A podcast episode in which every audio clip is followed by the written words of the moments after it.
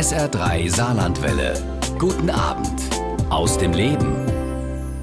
Für Dörter Eichelberg ist Surfen mehr als ein Sport. Es ist eine Freiheitsbewegung. Die Arte-Moderatorin, Regisseurin und leidenschaftliche Surferin hat von Südafrika über Indien bis Palästina Frauen getroffen, die das Surfen für sich entdeckt haben. Dafür müssen sie allerdings oft viel riskieren, weil in ihren Gesellschaften Frauen auf Surfbrettern eine Provokation sind.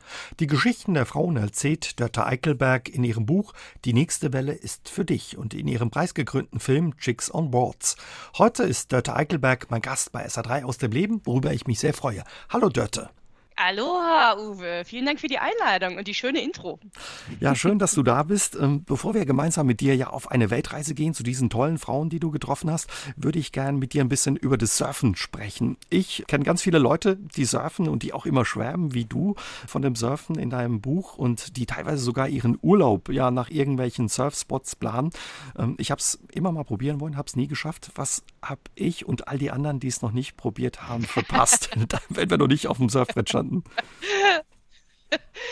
Also ich denke mal, das Surfen, das ist jetzt nicht das ultimative Glücksversprechen für jeden. Mhm. Ne? Ähm, also ich denke mal, jeder findet da so seine Passion. Aber für mich ist es eindeutig mhm. so. Und ähm, was du verpasst hast, Uwe, ist erstmal ein wahnsinniger Glücksrausch, wenn du die Welle kriegst. Die musst du dir aber erst erarbeiten. Und das ist eigentlich auch so ein bisschen Teil des Spiels und auch fast schon so eine Achtsamkeitsübung. Mhm. Also für mich hat das Surfen echt was Meditatives und äh, dieser Aspekt, dass man beim Surfen ja immer in der Natur ist und mit den Elementen in Einklang oder auch nicht, den finde ich halt wahnsinnig wichtig. Und ähm, es wird auch komischerweise nie langweilig. Ne? Also das Meer ähm, ist wirklich, du kannst an einem Spot sein. Auch ich, muss ich sagen, bin mittlerweile so ein Surf-Nerd, dass ich meine Reisen und Urlaube danach ausrichte, wo ich denn dann surfen kann.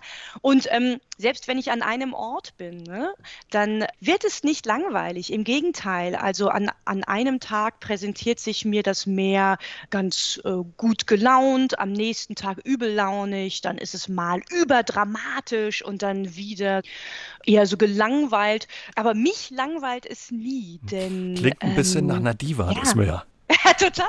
Die, die Meer ist eine Diva und die bestimmt auch die Regeln. Mhm. Also man muss äh, sich dem Meer unterordnen. Also du kannst auch deinen Wellenritt natürlich nicht erzwingen. Die Welle holt dich nicht ab, sondern du musst sie okay. dir erarbeiten. Du musst sie lesen lernen, die Welle, damit du sie dann auch findest und nehmen kannst. Ich bin jetzt Mitte 40. Kann man das dann noch probieren, wenn man noch nie auf dem Surfbrett stand oder sogar vielleicht, wenn man älter ist? Oder ist der Zug jetzt abgefahren? Also ich habe ja auch erst mit Anfang 30 angefangen. Das ist ziemlich spät, zudem ich ja auch nicht am Meer aufgewachsen bin, sondern äh, NRW, ne? denkbar weit weg, genau in NRW und jetzt in Berlin lebe. Also da habe ich irgendwas falsch gemacht, äh, was das angeht. Und wenn man natürlich jetzt also diesen Luxus nicht hatte, ne, dass man früh an diesen Sport herangeführt wurde und dass man also früh gelernt hat, das Meer zu verstehen, die Wellen zu lesen, klar, dann wird man ein gewisses Niveau nicht mehr erreichen. Also ich werde wahrscheinlich in meinem Leben nicht irgendwelche Megatubes noch reiten können. Und äh, du wirst es vielleicht auch nicht mehr schaffen, aber du kannst es immer noch lernen. Also es ist nie zu spät, das sage ich auch immer allen. Äh, man braucht vielleicht ein bisschen länger, um ein gewisses Niveau zu erreichen, aber sonst hält dich nichts davon ab. Mhm. Und so wie es klingt, lohnt es sich auch, das noch auszuprobieren. Ist es ähm, schwer oder beziehungsweise, das beschreibst du ja auch und man sieht es auch in deinem Film, die Surfer und Surferinnen sind immer ordentlich am Paddeln. Man muss wahrscheinlich ordentlich fit sein. Ne?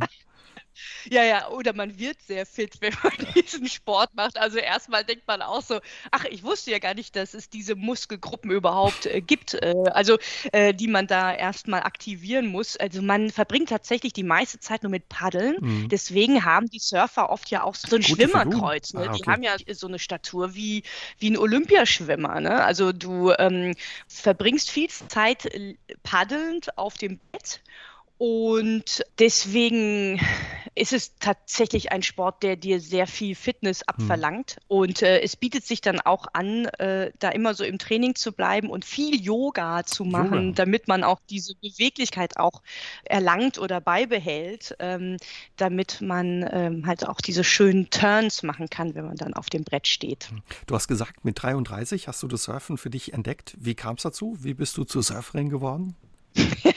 Also ich durfte ja die erste Welle meines Lebens im Dienst der Wissenschaft nehmen, im Auftrag des Wissensmagazins Xenius, das ich für Arte moderiere. Und äh, dort war das Thema Wellen. Mhm. Und um äh, diese Energie, die ihnen innewohnt, zu visualisieren, im Fernsehen oder Film möchte man ja immer alles bebildern, haben mein Co-Moderator und ich vor laufender Kamera in Südfrankreich am Strand einen Surf-Crash-Kurs gemacht. Und so ergab es sich, dass dann mein erster Versuch auf dem Brett zu stehen und auch mein erstes Hinfallen dann gleich gefilmt, ausgestrahlt wurde. Und dann war ich so angefixt Ne? Also es war wirklich Liebe auf den ersten Ritt. Ich habe dann seitdem versucht, jede Drehpause irgendwie zu nutzen, um wieder surfen zu können. Und ähm, dann hat sich alles auch für mich danach ausgerichtet. Also wenn ich jetzt wusste, keine Ahnung, als nächstes drehen wir in Andalusien, dann habe ich dann gleich geschaut, okay, wo ist denn da die nächste Küste mit Wellen? Das ist am Atlantik zum Beispiel. Ne? Und äh, so habe ich dann auch sehr viele illustre Spots entdeckt. Nimm uns mal mit, Dörte, auf dein Brett. Wie fühlt sich das an, wenn man auf dem Surfbrett steht und eine Welle reitet? Also wie auf einem fliegenden Teppich. Es Sehr ist gut. wirklich so, als würde man, ja, es ist wirklich so, als würde man so eine bewegte Materie reiten. Denn ähm, das, das Wasser ist ja in Bewegung und man selbst ist in Bewegung und man fliegt dann so über diese Welle. Und das ist so, so ein tolles Gefühl, wenn man auch richtig so diese Energie spürt. Denn das ist ja so, du paddelst diese Welle an, also liegend auf dem Brett, in dem Versuch, ungefähr diese Geschwindigkeit der Welle zu bekommen, was natürlich ein fast unmögliches Unterfangen ist. Und dann merkst du idealerweise, wie so von hinten dich so was schubst oder so schleichend mitnimmt. Und dann idealerweise hast du dieses Momentum, aufs Brett drauf zu springen und dann siehst du so vor dir diese Wasserwand. Ne? Also das ist auch ein schöner Anblick, so Macht diese Wasserfläche. Wahrscheinlich auch, äh, je nachdem, wie groß die Wasserwand ist, auch ein bisschen weiche Knie, oder? Auch Angst. Ja, total. Also äh, je nach, ne? Total, total. Denn das ist ja eigentlich, und darüber schreibe ich ja auch in dem Buch zum Thema Angstüberwindung, es ist ja eigentlich etwas, was total in unserer Prägung ähm, so evolutionär so entgegenläuft. Mhm. Denn ähm, du springst ja quasi einen Abhang runter. Also je nachdem, wie hoch und vor allen Dingen wie steil die Welle ist. Ja, ja, denn du merkst richtig, also bei so großen Wellen, du merkst dann richtig, während du noch die Welle anpaddelst, wie du so höher und höher und höher und höher und höher und höher steigst. Und dann schaust du runter und du siehst unter dir so den Schatten der Welle. und, und das ist schon echt so, und wenn man dann so eine Welle mal nicht nimmt, ne, also was durchaus auch oft vorkommt, dass ich die Welle dann so verweigere wie das Pferd, äh, das Hindernis, mhm. also dann ziehe ich so das Brett zurück und dann sehe ich wie so in dem Moment so kavum, so diese Welle wie so, ein, wie so eine Wand so runterbricht und dann hörst du so ksch, ksch, ksch, diese Gischt hochschießen und du denkst so, Uiuiui, ui, ui, die Welle hätte mich jetzt möglicherweise auch echt ganz schön gefressen. Ne? Ähm, also ja, das ist ja das Faszinierende, denn ähm, du hast ja keine Kontrolle darüber. Also du kannst lernen, damit zu gehen, aber wenn die Welle dich packt, dann ist es wie auf einem Pferd zu sitzen, das mit dir durchgeht. Ne? Also da kannst du, du, du hast kein, nicht genug Kraft, um dieses Pferd zum Anhalten zu bewegen. Ne? Äh, das ist klar, du bist für das Pferd so ein Krümel oben auf dem Rücken. Und so ist es mit der Welle auch. Die Welle, die nimmt dich dann einfach mit. Die, ja, die ne? wäscht dich dann, oder wie ihr das nennt. Die, die wäscht dich und die drückt dich unter Wasser, Ui. denn du kannst davon ausgehen, bei so einer 2-Meter-Welle oder 3 Meter, die ist unter Wasser auch zwei oder drei Meter tief also das, was du über Wasser siehst, das wiederholt sich kreisförmig unter Wasser. Also so tief wirst du dann äh, runtergedrückt, ne? Und dann geht das natürlich kreisförmig, bis du dann wieder rauskommst. Ich bin ehrlich, ich mag das Meer auch, aber vor dem Meer und dem offenen Wasser auf dem Meer habe ich Respekt. Vor allen Dingen auch, wenn das Wellen an den Strand kommen, wie du sie beschrieben hast. Wie ist es bei dir? Ist da auch ein Respekt dabei, wenn das äh, Meer ja mal seine Muskeln zeigt oder die Zähne fletscht? Also ich will ja stark hoffen, dass mhm. ich den Respekt vor dem Meer so schnell auch nicht verlieren werde. Also die Big Wave Surferin Paige, die Wellen in einer Kleidergröße surft, die weit über der meinen ist, ähm, die sagte mal so schön, sie hat eigentlich eher Angst vor den Surfern, die sagen, sie hätte keine Angst vor großen Wellen, also beziehungsweise die sagen, sie seien völlig frei von mhm. Angst, wenn sie surfen. Denn Respekt ist eigentlich das richtige Stichwort. Denn Angst kann ein Warnsignal sein und dann ist es auch gut, dass man sie spürt und dass man sie wahrnimmt und ernst nimmt. Ne? Denn vielleicht ist man tatsächlich da auch diesen Wellen nicht gewachsen oder noch nicht gewachsen und sollte äh, also einen Schritt zurücktreten. Angst kann aber auch natürlich total irrational sein. Ne?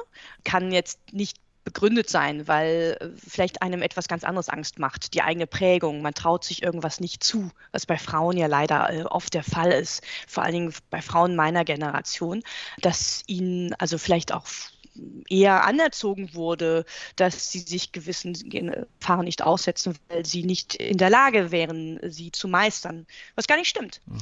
Und toll ist natürlich, wenn man letztendlich genau das erreicht, dass man Respekt hat. Denn dann lernt man ähm, das ja besser einzuschätzen und gegen seine eigenen Grenzen zu gehen, ohne je den Respekt vor den Naturgewalten zu verlieren.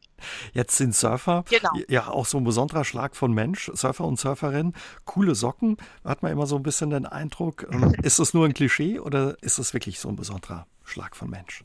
Ich glaube schon. Ich glaube, das liegt einfach daran, dass man automatisch irgendwann sehr viel Zeit am Meer verbringt. Das heißt, irgendwann laufe auch ich nur noch barfuß und mit äh, zotteligen Haaren durch die Gegend. Und ähm, dieser Umgang mit der Natur, ich glaube, der sorgt für so eine gewisse Gelassenheit, denn das relativiert ja vieles an Land. Und ich finde, das Surfen, das macht einen zum einen mutig, zum anderen aber auch demütig. Ähm, also im positiven Sinne. Also man nimmt sich vielleicht selbst auch nicht mehr ganz so ernst und das sorgt dann auch für so eine gewisse Coolness, finde ich, weil man, ja, weil man so eine gewisse Gelassenheit mhm. einfach aus diesem Sport mitnimmt. Und dann liegt es natürlich auch an diesem ganzen Lebensstil. Ne? Man ist immer unterwegs, man entdeckt viele neue Orte. an schönen Orten. Oh, ja, ja, das sind ja ironischerweise auch immer so schöne Orte da, wo man surft, ne? ja, so ein, so ein Mist aber auch, ja. Ähm, ja, echt? Für dich ist es ja nicht nur ein Sport, sagst du. Für dich ist es eine Freiheitsbewegung. Was, was macht das Surfen zu so einer Freiheitsbewegung? Also ich glaube, dass, und das ist natürlich der Fall, da ich, also ich denke mal, jeder Surfer würde das von sich äh, sagen, dass äh, das Surfen ihm oder ihr dieses Gefühl vermittelt, frei zu sein. Es ist also wirklich so, Surfen ist wie die gefühlte Freiheit. Und das liegt erstmal an diesem ungebundenen Leben. Man ist da draußen im Wasser so ein bisschen befreit vor diesen Restriktionen an Land. Da draußen sind diese Regeln ja nicht so wasserdicht. Mhm. Ne, genau, da gelten andere Gesetze, denn den Wellen ist es ja völlig egal, was für einen Kontostand du hast, was für ein Geschlecht, für eine Hautfarbe, für eine sexuelle Gesinnung, äh, Religion, Kultur, das verwäscht sich ja alles da draußen im Meer. Da gelten ganz andere Gesetze. Und ich denke mal, da kann man sich so von vielem lösen, was einen vielleicht an Land festhält. Und deswegen ist es für diese Frauen, die ich besucht habe, ja auch so wichtig, dass sie surfen, weil die sich einen Ort erobern, der eigentlich fremd ist, also in vielen Kulturen auch Angst besetzt. Ne? Also da geht man nicht rein, schon gar nicht als Frau. Da wohnen böse Geister oder da wird man rausgezogen ins offene Meer und kommt lebend nicht mehr raus. Viele können ja auch gar nicht schwimmen, äh, also gerade Frauen in vielen Kulturen. Und wenn sich diese Frauen das dann erobern, ne? also da rauspaddeln, das ist eine Art von Machtergreifung im positiven Sinne, also eine Selbstermächtigung, die es ihnen erlaubt, sehr viel selbstbewusster dann wieder an Land zu treten. Also allein, dass man da draußen sitzt und die ganze Zeit diesen freien Horizont vor sich hat. Ne? Also als Surfer blickt man ja immer zum Horizont. Da blickt man nicht an Land, sondern man schaut immer, was da hinten von der Ferne angerollt kommt. Und das macht etwas mit einem. Dörte, lass uns über das Meer reden. Das Meer ist für viele ein Sehnsuchtsort, für dich wahrscheinlich auch, oder?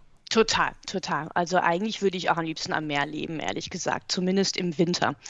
Kann ich gut verstehen. Der Winter in Berlin ist ja, ja nicht so angenehm. ja, ja, bei ja, uns genau, aber auch nicht immer. Genau. jeden Winter frage ich mich, warum wohne ich hier eigentlich? Und dann im Sommer fällt es mir wieder ein. Aber was würdest du sagen, was, ja, was macht das Meer für viele zu so einem Sehnsuchtsort? Ja, gerade im Sommer zieht es ja unheimlich viele ans Meer, dass sie sagen, Mensch, wir müssen dahin. Ja, ähm, hast du von dem Wort Biophilie mal gehört? Mhm. Also das ist so ein Begriff aus der Philosophie und der steht für dieses Glücksgefühl, das einen ein Heim sucht, wenn man so in der Natur aufgeht und wenn man so zum einen ja sich bewusst wird, dass man ja nur so ein ganz ganz kleiner unbedeutender Teil eines großen Ganzen, Ganzen ist. Mhm gleichzeitig aber auch, dass man Teil eines großen Ganzen ist. Und ich weiß nicht, das Meer hat ja so was Unendliches. Ne? Man blickt so in die Ferne, so die, die, an, auf diesen unbegrenzten Horizont. Es ist so immer in Bewegung, es verändert die Farbe, es nimmt die Farben der Umgebung auf. Es hat etwas wahnsinnig Gewaltiges, aber auch was Beruhigendes. Also wenn man das, ne? Oh, wenn man das Glück hat, mal so eine gewisse Zeit am Stück mit dem Wellenrauschen einzuschlafen und aufzuwachen, das ist ja fast so, als würde man so wie in der, in der Wiege äh, schaukeln, ne? wie mhm. so aufgehoben, so ein kleines Kind. Ich finde, das Meer hat all das. Es hat so was Tröstliches, es hat was Beängstigendes. Ähm, auf jeden Fall hat es was wahnsinnig Schönes und äh, ja, irgendwas muss es ja sein, das uns Menschen immer ans Meer treibt. Wobei ich jetzt mal ganz kurz sagen muss, ne, ich will natürlich jetzt nicht damit die Berge schlecht reden. Ne? Stimmt, es gibt ja immer so die also Fraktion also Meer oder Berge. Ja, genauso wie Hund und Katze. Ja. Ne? Also ich bin halt offensichtlich mehr. ne? Ich will aber jetzt nicht. Die, die Bergfische hat auch was für sich. Ja. Ich glaube, die können auch einiges, ja. Du hast aber schon gesagt, in anderen Ländern ist das ganz anders teilweise. Du bist um die Welt gereist, warst in Indien, in Südafrika, aber auch in anderen Ecken der Welt am Meer. Da gehen die Leute ganz anders mit dem Meer um. Du hast auch schon beschrieben, teilweise können die Menschen gar nicht äh, schwimmen die haben offenbar dann nicht so eine Sehnsucht zum Meer oder eine andere Beziehung. Wie sieht die Beziehung aus zum Meer? Also ähm, mir ist tatsächlich aufgefallen, dass in vielen Kulturen ähm, das Verhältnis zum Meer tatsächlich gespalten ist und dass, also in Südafrika zum Beispiel, gerade in so der äh, Black Community oder auch in Indien, dass, also dass eher das Meer eher angstbesetzt ist. Ähm, also in Südafrika glaubt man, dass dort die Seelen der Verstorbenen drin sind. Man äh, wäscht sich in Taufen die Sünden ab. Das heißt, dann, dann ne, dann schwimmen ja eigentlich diese ganzen Sünden der ganzen Menschen, mhm. die dort getauft wurden, ja weiter im Wasser. Und, ähm, und in Indien, äh, da trauen sich viele Menschen auch noch nicht mal knietief ins Wasser. Also viele Menschen stehen da am Strand, die legen sich da jetzt nicht hin, sondern die stehen am Strand. Die sind schon gerne am Strand, aber sie gehen sie da nicht, nicht ins, ins Wasser. Wasser. Mhm. Ich habe das genau, in Sri Lanka also auch in erlebt. Pool, aber nicht ins ja. Meer. Ja, Sri Lanka ist auch genau. so. Ein wunderschönes Meer, was auch unheimlich warm ist, aber die Leute gehen nicht wirklich rein. Ne? Da gibt es so wie so kleine Pools da irgendwie am Meer. Da sitzen die Leute drin, aber darüber hinaus trauen sich offenbar nicht. Genau, und ich glaube ja, eigentlich ehrlich gesagt, bei uns war das ja also das heißt bei uns, ne? also in der Kultur, in der wir leben, ne? das ist ja auch jetzt relativ neu, dass man ähm, Urlaub am Meer, im Meer macht, so Badet. Oder? Mhm. Ähm, also ich meine, es gab natürlich mal diese Seebäder, so im, in, schon in der Jahrhundertwende, aber da hat man ja auch wahrscheinlich, ja, dann, ich weiß nicht, ob man da jetzt so weit rausgeschwommen ist bis zur Brandung, also da, wo die Wellen brechen, dort, wo man dann halt die Wellen surft. Ne? Also ein wichtiger Aspekt, glaube ich, was einem auch so bewusst wird, ganz besonders wenn man surft, ist dann aber auch, wie wichtig das ist, das Meer, ähm, also die Natur zu schützen auch. Ne? Also ist ja immer so, das, was man liebt, das möchte man auch mhm. schützen und für Surfer ist es dann eindeutig das Meer. Ne? Ähm, man ähm, wird da auch leider auch immer sehr viel mit dem Thema äh, Müll äh, konfrontiert. Ne? Ähm, also teilweise ähm, paddelst du dann da als Surfer äh, so äh, durch Plastikmüll. Und ähm, das ist der Müll, den teilweise die Menschen dann äh, selbst in die Flüsse werfen. Ähm, das ist aber auch der Müll, der aus dem Westen kommt, ne? Und der dann am anderen Ende der Welt dann äh, da wieder auftaucht. Ne? Also das ist auch noch ein großes Thema und deswegen ähm, organisieren sich Surfer dann oft ja auch in so Beach Cleanups. Das heißt, die, die sammeln dann gemeinsam diesen ganzen Plastikmüll, der da am Strand ankommt. Das ist natürlich ein wahnsinniges Sisyphus-Unterfangen. Ähm, aber ich finde diesen Gedanken schön, dass sich Surfer zusammentun oder über das Surfen auch dazu äh, sensibilisiert werden, sich da mehr zu engagieren für den Meeresschutz. Wie entstand die Idee, Dörte, dass du gesagt hast, ich möchte ja Frauen treffen, die surfen rund um die Welt? Also die entstand auf zwei Ebenen. Also das habe ich auch im Buch beschrieben. Ich durfte so zweimal in Folge nach Indien. Ich hatte dort Workshops gegeben und ähm, wer in Indien war, der wird natürlich schnell auf das Thema Situation der Frauen kommen oder beziehungsweise dafür sensibilisiert. Und das äh, brachte mich auf die Idee, mal so einen Rundumblick zu machen. So, okay, wie steht es denn eigentlich mhm. äh, um die Situation der Frauen in unterschiedlichen Kulturen und sind wir denn eigentlich schon da, wo wir sein wollen. Und natürlich sind wir es nicht, hier Spoiler Alert. Und das war so diese eine Idee. Und dann dachte ich aber, ja gut, aber wenn ich jetzt einen Film mache über die Chancengleichheit oder die Diskriminierung von Frauen, dann erreiche ich ja eigentlich nur die Menschen, die eh schon für dieses Thema sensibilisiert sind. Ne? Und alle anderen laufen natürlich gelangweilt weg. Wenn ich aber sage, Moment mal, die Frauen surfen, dann hat man die Zielgruppe stark erweitert und das stimmt ja auch. Also ich habe ja am eigenen Leib durch das Surfen, als ich das für mich entdeckt habe und an, in vielen sehr unterschiedlichen Kulturen unterwegs mhm. war, ja auch gemerkt, Moment mal, ich bin auf einmal nur noch die einzige Frau hier.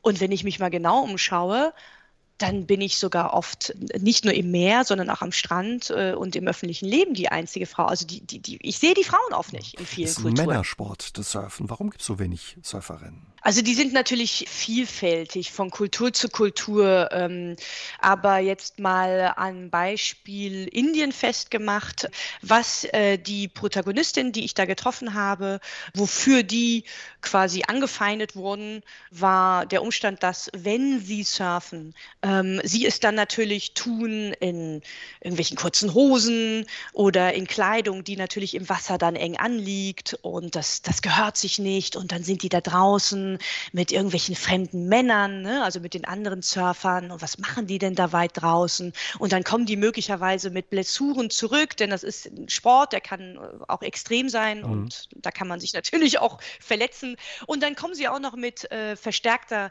Gesichtsbräune zurück, was in einer Kultur wie Indien leider so konnotiert wird, wer dunkle Haut hat, der arbeitet auf dem Feld, wer hellere Haut hat, der arbeitet im Büro. Ne? Äh, also das sind alles so Äußerlichkeiten, die dann in deren Verständnis dazu führen, dass die Frauen sich äh, auf dem Heiratsmarkt nicht mehr qualifizieren. Denn das ist ja das große Ziel für die jungen Frauen, dass sie heiraten und eine Familie gründen und so weiter.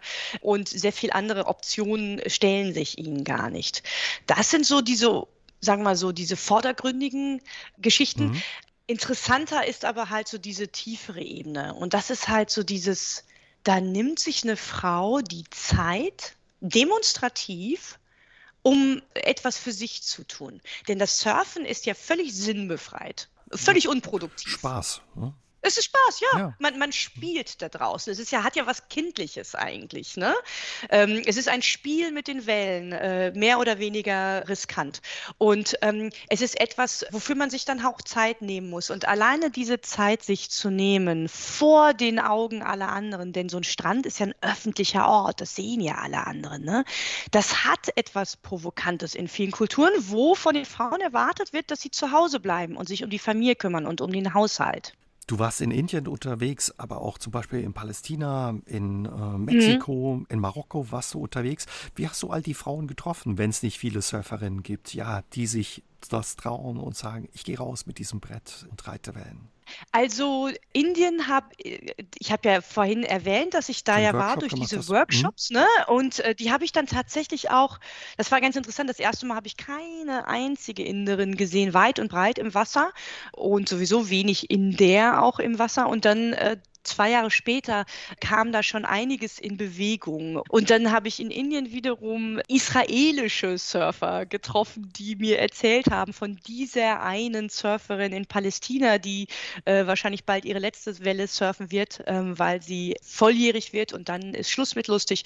Und so bin ich, habe ich mich dann irgendwie auf abenteuerliche Weise nach Gaza vorgekämpft. Die südafrikanische Surferin, da habe ich quasi auf einer Berlinale Party Leute kennengelernt, die ich dazu angesetzt habe, nach einer schwarzen Surferin Ausschau zu halten. Also es war immer so auf vielen Umwegen. Oft auch habe ich sie tatsächlich im Wasser getroffen. Die einzige Surferin, die ich wirklich über eine ganz einfache Internetrecherche gefunden habe, war Gwyn. Gwyn ist die älteste, eine der ältesten Surferinnen genau. Europas, ja. Genau, sie ist sogar die älteste, die älteste, Surferin Europas. Und genau das habe ich eingegeben. Und so kam ich auf sie. Ich finde es übrigens sehr bezeichnend, dass vor mir noch keiner auf die Idee gekommen ist, über sie einen Film zu machen. Das sagt sehr viel aus über äh, den Grad an Altersdiskriminierung in unserer Gesellschaft, finde ich.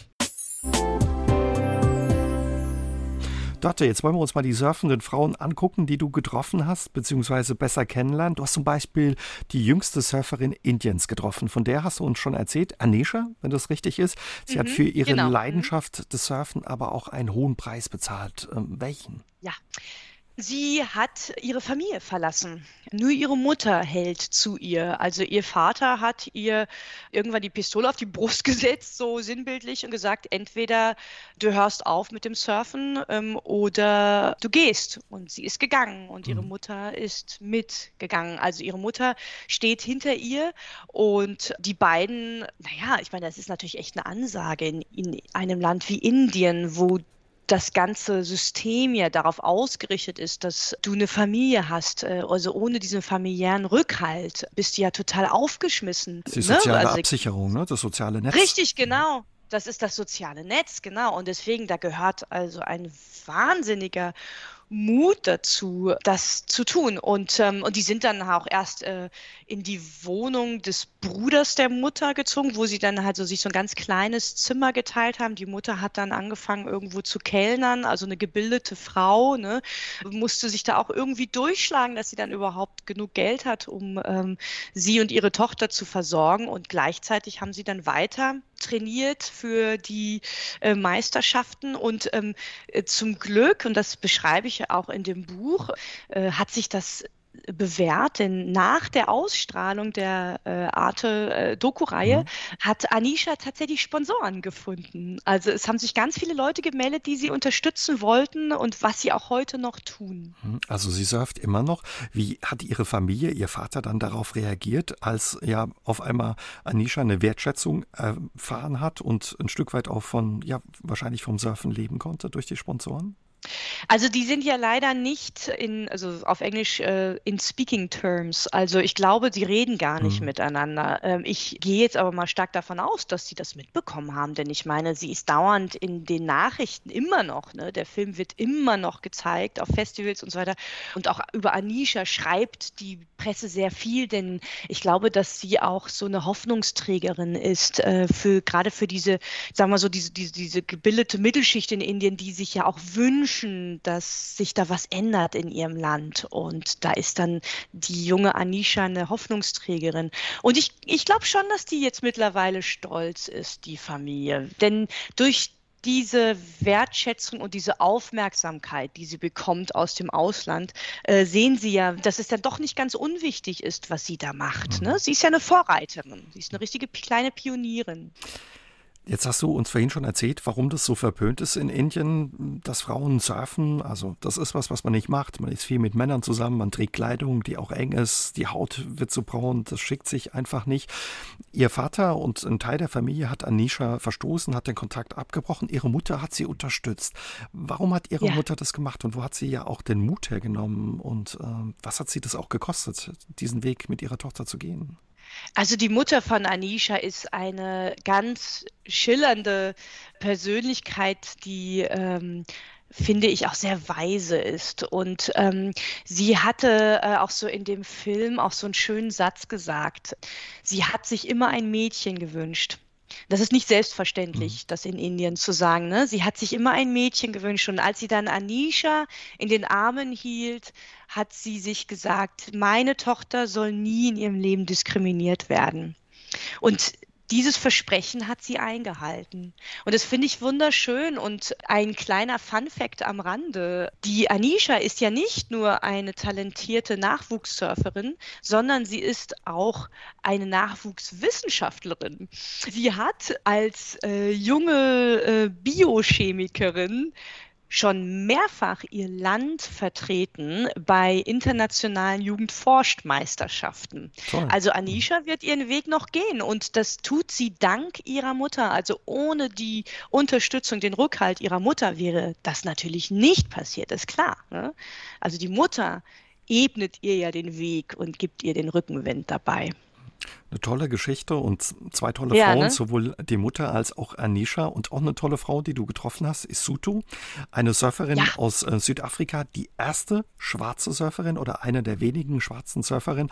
Und dann liebt sie auch noch Frauen, zwei ja, Dinge, die in ihrer Gesellschaft nicht gerne gesehen werden, beziehungsweise auf viele Vorurteile stoßen. Welchen Preis musste Sutu für ihre Leidenschaft des Surfen zahlen?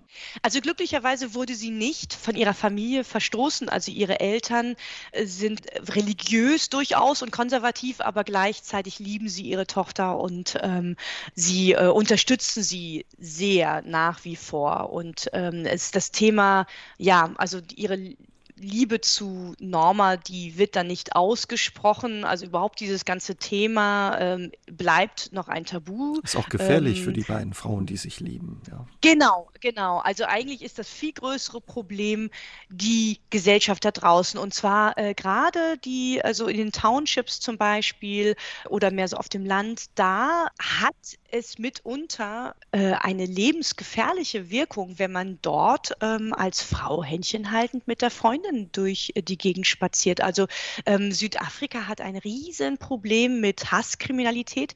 Ähm, es gibt dort ähm, ein Phänomen, für das man auch ein sehr, sehr hässliches Wort gefunden hat, und zwar Korrektivvergewaltigung. Sprich, ähm, gerade äh, homosexuelle Männer und Frauen äh, werden also vergewaltigt, um sie wieder äh, auf den äh, sogenannten rechten Weg zu bringen. Also es ist eine ganz, ganz grässliche äh, Form der Hasskriminalität, die ähm, also wirklich auch alarmierende Ausmaße angenommen hat. Und deswegen ist das wirklich echt eine Ansage, ne?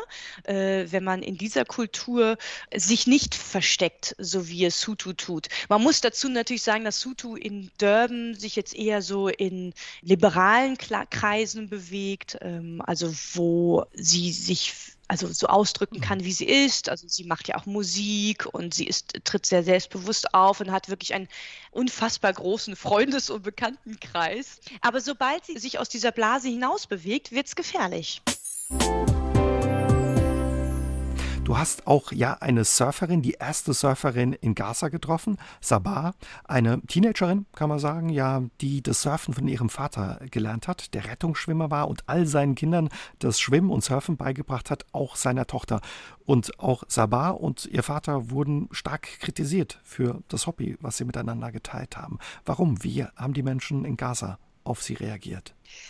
Also die haben ganz klar gesagt, ähm, als Kind darfst du äh, diesem Sport noch nachgehen, aber spätestens, wenn du ins heiratsfähige Alter kommst, spätestens, wenn du erwachsen wirst und gefälligst heiraten sollst, ist Schluss mit lustig. Mhm. Und die ähm, haben auch eine ziemliche Drohkulisse aufgebaut und der Vater von Sabah hat es nicht so deutlich gesagt, weil er Angst hatte vor Repressalien, aber ihm wurde richtig mit äh, äh, Gefängnis sogar gedroht. Das ist ein Politikum, wenn äh, man als Vater es äh, seiner erwachsenen Tochter erlaubt zu surfen in dieser Kultur. Aber er wollte da offenbar keinen Unterschied machen zwischen seinen Söhnen und seiner Tochter auch. Also er hatte auch den Mut zu sagen, du sollst es auch lernen. Genau, das ist eigentlich ganz schön. Also er ist ein begeisterter Schwimmer, er ist Rettungsschwimmer und er hat viele Kinder und hat all seinen Kindern, egal ob Junge oder Mädchen, einfach das Schwimmen und das Surfen beigebracht. Ähm, die Sabah hat auch noch eine ältere Schwester, die schon vor ihr aufgehört hatte, als sie geheiratet hat.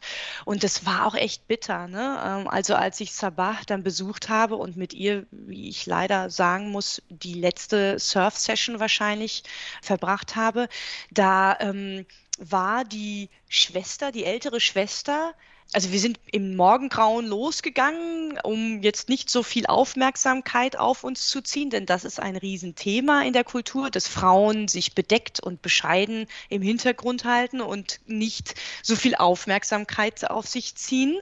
Ähm, deswegen sind wir im Morgengrauen raus, bevor die anderen Menschen so an den Strand gehen und sie sehen könnten. Und als sie dann wieder rauskamen, da war es dann schon so früher Mittag und ähm, da sah ich so in einer gewissen Entfernung so eine Art Zelt, ähm, also wie so ein Strandzelt und da war eine vielköpfige Familie und Sabah sagte mir, da ist meine Schwester, du darfst sie aber nicht filmen. Das hat ihr Mann uns aufgetragen. Und, ähm, und da war sie dann also in dieser Entfernung und ich durfte die Schwester noch nicht mal begrüßen, geschweige denn äh, filmen. Und das ist für mich nach wie vor wirklich schwer zu ertragen, mhm. muss ich sagen. Also wie da so bestimmt wird über das Leben der Frauen. Von eben. außen. Und weil du auch gesagt ja. hast, das war wahrscheinlich die letzte Gelegenheit, wo sie surfen konnte, weil dann sollte ja. sie auch heiraten oder man hat sich auf die Suche gemacht für sie nach einem Mann. Was genau. hat das im Surfen für die Mädchen bedeutet, ähm, eben auch in Gaza? Was hat das für Sabah bedeutet, surfen zu können, da raus zu können aufs Meer mit ihrem Surfbrett, was wirklich ein altes Brett war, wie du auch beschreibst, ne? schon seit 30, 40 Jahren in Gebrauch. Ja, so ein, das, eigentlich surfen die da auf so einem riesigen äh, Windsurfbrett, also so ein klobiger Tross, also wirklich wie so ein Scheunentor. Ne?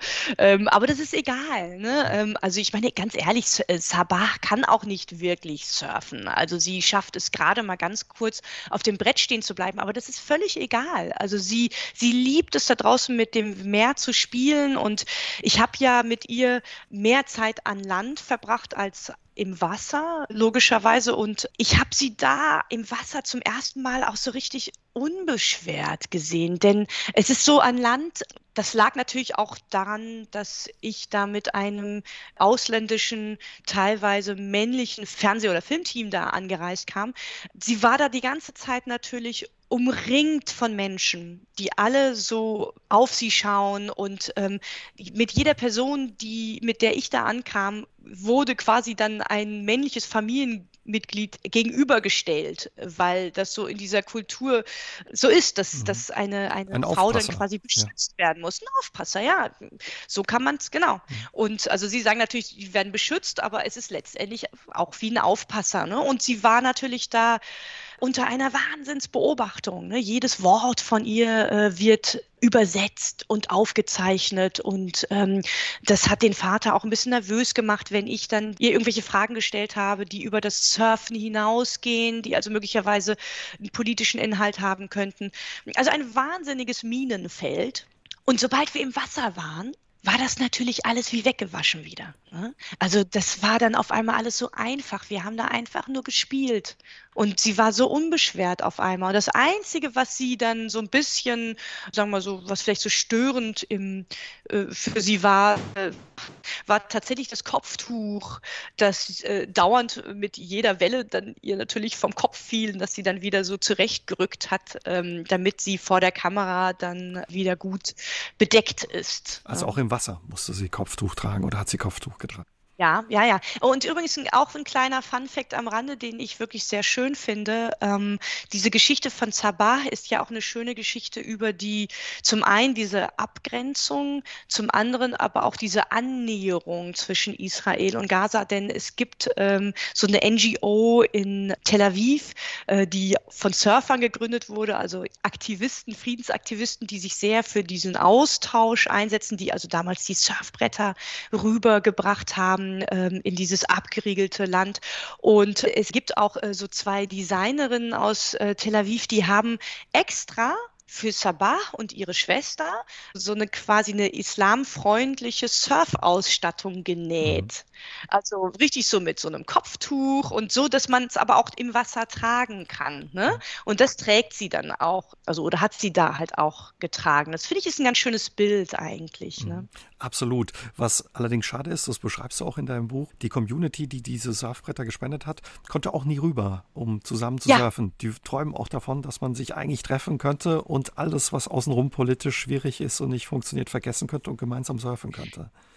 Es, es hat eine Wahnsinnstragik. Also das, das ist wie so zwei Königskinder, die nicht zueinander kommen, weil sie getrennt sind durch diese Mauer, aber verbunden durch das Meer. Denn ähm, die surfen auf demselben Swell, also auf derselben Dünung. Die Wellen, die kommen von Tel Aviv 60 Kilometer weiter in Gaza an und, und umgekehrt. Ne? Also das ist ein und derselbe Swell, den die Menschen da surfen. Und äh, die, die, der einzige Ort, wo sie miteinander surfen können, ist das Internet. Also auf Facebook können die miteinander chatten. Ähm, aber die Israelis, die kommen mit ihrem Pass natürlich nicht nach Gaza rein und die und Palästinenser umgekehrt. kommen mit ihrem Pass. Genau, also das ist die Tragik. Und ich als Europäerin kam auch deswegen nur rein, weil ich einen offiziellen Auftrag einer anerkannten Presseinstanz, also in diesem Fall Arte, hatte. Und da musste ich ja dann auch auf israelischer Seite, aber auch bei der Hamas quasi um Eintritt und Austritt bitten.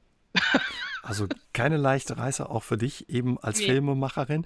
Was auch sicherlich nicht leicht war, war eine Verabredung oder ein Termin bei einem Geistlichen. Du hast dir ähm, ja einen Termin bei einem Geistlichen besorgt und hast ihn gefragt, warum dürfen Frauen nicht surfen bei euch? Wie schwer war es, diesen Termin zu kriegen und äh, was hat er dir geantwortet? Also ich hatte vor Ort zwei ganz, ganz tolle äh, Local Producer, Abu Bakr und Khaled, die übrigens interessanterweise beide heute in äh, den Niederlanden und in England ähm, politisches Asyl bekommen haben. Äh, und die haben also eine Wahnsinnsarbeit geleistet, äh, indem sie also unter anderem äh, diese Drehgenehmigung bekommen haben bei dem Kopf der Scharia, die natürlich im Auftrag der Hamas agiert. Und das hatte etwas Absurdes, natürlich klar, ne? diese naive Frage jetzt zu einem Geistlichen zu stellen, gleich als Eingangsfrage, ne? ist natürlich echt schon eine gewisse Provokation, aber er hat sie äh, nicht angenommen, sondern er hat, finde ich, sehr diplomatisch das gelöst. Ne? Er hat ja auch gleich eine Antwort parat, indem er meinte, nee, im Koran steht, bringe deinen Kindern das Schwimmen bei und das Surfen kommt dem Schwimmen am nächsten. Also warum sollte man nicht auch den Kindern das Surfen beibringen, übertragen auf die heutige Welt? Aber dann kamen wir dann ja auch schon hm. ziemlich schnell zum Kleingedruckten. Ne? Also sprich, das geht dann alles, solange man noch ein Kind ist. Aber spätestens, wenn man dann die äh, familiären Pflichten äh, ergreift als Frau, dann äh, muss man dann im Zweifelsfall auf den Mann hören, auch wenn er immer wieder betont hat, äh, auch Männer müssen sich einschränken und auch Männer müssen sich, äh, haben auch natürlich ein Regelwerk zu beherzigen. Und eine tolle Frau, die du auch noch getroffen hast, von der du uns vorhin schon ein bisschen erzählt hast, ist Quinn. Ja, die älteste Surferin Europas und eine der ersten Frauen oder die erste Frau, die in England auf einem Surfbrett stand und es zu ihrer Zeit auch nicht selbstverständlich war und nicht einfach war zu surfen. Was hat Quinn erlebt? Was hat sie dir erzählt, als sie mit dem Surfen begonnen hat? Welche Widerstände musste sie bewältigen? Also Gwyn macht echt die ganz große Welle und merkt es gar nicht. Also sie ist so ein Punk. Also sie hat schon in den frühen 60er Jahren als Anfang 20-Jährige mit dem Surfen angefangen. Jetzt muss man sich so vorstellen, äh, damals war der Sport noch äh, neu und wurde eigentlich nur so von so Hippies, Outlaws, Anarchos, äh, Rebellen mhm. gelebt. Und das war wirklich jetzt kein Sport, dem ein feines Mädchen nachgehen sollte. Jetzt hatte Gwyn aber das Glück, dass äh, sie in einer sehr sportbegeisterten Familie aufgewachsen ist. Die haben früher schon so Bodyboarding und sowas gemacht. Ihr Bruder hat auch gesurft und so. Und sie hat dann immer so ihrem Bruder nachgeeifert und äh, hat, glaube ich, gar nicht so wahrgenommen, was das eigentlich für ein Politikum ist. Und damals ist es ist auch irgendwie so ein schönes Bild, wenn man sich das vorstellt. Ne? Also die haben ja in den 60ern noch so Baumstämme gesurft, so riesige, schwere, also wirklich so drei Meter lange, schwere Holzbretter. Damals gab es noch keine Leash, also nicht diese Leine, mit der man das Brett an dem Knöchel äh, festmacht. Mhm. Es Festbild, genau. Ähm, es gab auch keine ähm, Neoprenanzüge und das in England. Wo ne? das Meer also, sehr kalt ist, ja. Ja, genau, genau. Und es weht oft ein starker Wind. Also das ist schon frisch, ne? Auch im, im Sommer. Und äh, das ist also wirklich, ja, das muss man dann schon wollen. Ne? Also ich meine, sie konnte das Brett kaum tragen. Und sie hat es dann halt trotzdem gemacht und äh, dann als mitunter erste Frau ist sie dann angetreten bei den Meisterschaften. Am Anfang gab es noch nicht mal eine eigene Kategorie für Frauen und so weiter. Und ähm, in diesem relativ jungen Sport hat sie sich dann behauptet und sie war dann schon von Anfang an so angefacht, dass sie auch ihr ganzes Leben danach ausgerichtet hat. Also ähm, sie hat zum Beispiel viel gearbeitet, damit sie sich ihr erstes Surfbrett leisten kann. Und heiraten war für sie gar nicht so eine Option. Also äh, irgendwer hatte ihr mal einen Antrag gemacht, aber nee, der wohnt da in Australien und da sind ja irgendwie so viele Haie im Wasser und Krokodile und, und Schlangen. Da bleibe ich doch lieber bei meinen Petermännchen hier in England. Also sie hatte auch einen wahnsinnigen Humor. Ne? Und, und das, das Lustige ist halt auch, ich meine, nach den ganzen jungen Surferinnen, die ich getroffen habe, die sich so ihren, ihren Platz in der Gesellschaft suchen, die sich so Fragen stellen, welche Rolle darf ich einnehmen, soll ich einnehmen, diese ganz viele innere Konflikte austragen, da treffe ich auf einmal auf so eine Frau im Alter von damals war sie 72, die sagt, ja, ich surfe einfach. Also äh, ich habe es schon immer getan, ich mache es immer weiter. Die surft jeden Tag mittlerweile, sagt immer so schön, ja, äh, also die sind ja alle so verweichlicht heute mit ihren Wetsuits, aber na gut, dafür kann ich jetzt auch bei Minusgraden surfen, im Winter mache ich es halt, ne? Und sie surft heute noch, ne? Also wenn ich Gwyn heute anschreibe, wenn ich ihr eine Mail schicke, sie ist jetzt mittlerweile, müsste sie 76 sein, ne? Dann äh, schreibt sie mir äh, gleich den, so einen Surf-Report dann schreibt sie mir ganz genau, sie ist auch voller Surfnet, schreibt, schreibt sie mir ganz genau, zu welcher Tide sie bei welcher Windrichtung an welchem Spot rausgegangen ist und wie viel Fuß äh, das Wasser, äh, die Wellen hatten herrlich. Also eine leidenschaftliche Surferin, aber man hört raus, auch sie musste ja viele Widerstände und Hindernisse überwinden, um ihrer Leidenschaft nachgehen zu können. Ja, ja, genau, denn ich meine, also ich, wie sagt sie, sie spielt das so runter, weil sie halt auch so einen Humor hat und so eine Bescheidenheit. Aber natürlich äh, hat sie da, also ich meine, das, das gibt keinen der so ein Leben führt wie sie. Ne? Mhm. Sie ist eine totale Pionierin, damals wie heute. Wie heute. Ne? Und ähm, sie, sie, sie macht sich davon einfach frei, indem sie äh, ja, sie, sie, sie lacht das einfach weg. Ne? Wenn wir mal bei dem heute bleiben, hm, Dörte, jetzt haben wir auf surfende Frauen überall auf der Welt geguckt. Wie sieht es denn heute ja an Surfspots, zum Beispiel auch bei uns, Frankreich, Spanien aus? Ist es da selbstverständlich, dass auch Frauen ja in diesem Line-up, wie ihr Surfer das nennt, dabei sind und draußen im Wasser dazugehören? Also auf ersten Blick sieht man da äh, überhaupt keinen Unterschied. Also gerade äh, wenn man jetzt so an den häufig frequentierten Spots ist, äh, so im Urlaub zum Beispiel, ähm, dann wird man sehen, gerade in den Anfängerkursen hast du genauso viele Frauen wie Männer. Also da gibt es überhaupt keinen Unterschied. Was wir ironischerweise in, sagen wir so, in unserem Kulturkreis äh, schnell haben, ist die gläserne Decke. Die gibt es nämlich beim Surfen genauso. Ähm, also wenn ich mich da mit so Surferinnen in Frankreich unterhalte, dann sagen die mir, oh ja, ja, ja, äh, die mussten sich erst ganz schön beweisen. Und auch ich merke das am eigenen Leib jedes Mal, wenn ich da raus paddel. Also die anderen Surfer, die, die denken ganz oft, ach, da kommt jetzt eine Frau und die habe ich noch nie gesehen, die ist jetzt hier auch noch fremd. Ne? Ah, die wird jetzt die Welle eh nicht kriegen. Ne? Also dann kann ich jetzt auch äh, mitpaddeln und äh, dann mache ich dann am Ende das Rennen. Ne? Also man nimmt und Frauen da gehört nicht dann ernst. schon Richtig, man nimmt sie nicht ernst. Ähm, also in den Meisterschaften war es ja bis 2019 noch äh, äh, überall in der Welt so, dass äh, die Frauen nur einen Bruchteil der Preisgelder bekommen haben und dass sie immer die schlechtesten Bedingungen zugewiesen bekommen haben. Das ist heute teilweise noch der Fall. Das ändert sich jetzt gerade sehr, weil es mittlerweile sich ein bisschen rumgesprochen hat. Ne? Ähm, und da auch einige Frauen, unter anderem auch Paige in Hawaii, die ich ja auch porträtiert habe, da für gleiche Rechte ähm, sich eingesetzt haben. Aber es ist wirklich so, dass ähm, auf einer ganz versteckten Ebene, ab einem gewissen Niveau, du da als Surferin an so eine gläserne Decke kommst mhm. und dich erstmal beweisen musst. Hat es sich überrascht, ja, wie ähnlich die Geschichten sind und ähm, ja auch wie ähnlich die Herausforderungen sind, mit denen die Frauen auf den unterschiedlichen Kontinenten zu kämpfen haben, wenn es ja eben um ihre Leidenschaft des Surfen geht, wo man vielleicht auch denken würde, man ist ja viel, viel weiter? Ja, also ich musste erstmal lernen natürlich, äh, dass das oft so systemimmanent ist. Ne? Also dass ähm, zum Beispiel das oft damit zusammenhängt, äh, wie, ne, du hast es selbst ja gesagt, in einem Land wie Indien, da ist die Familie das soziale Netz und ähm, deswegen ist es so wichtig für Frauen, dass sie ähm, sie gründen, damit äh, sie versorgt sind. Also sprich, das ist so dieser Hintergedanke und deswegen ähm, daran knüpft sich halt all das, ne? dass man zu Hause bleibt und nicht surfen geht und so weiter. Es ist ja halt interessant, dass das so offensichtlich tatsächlich so viele Kulturen in der Welt so aufgebaut sind.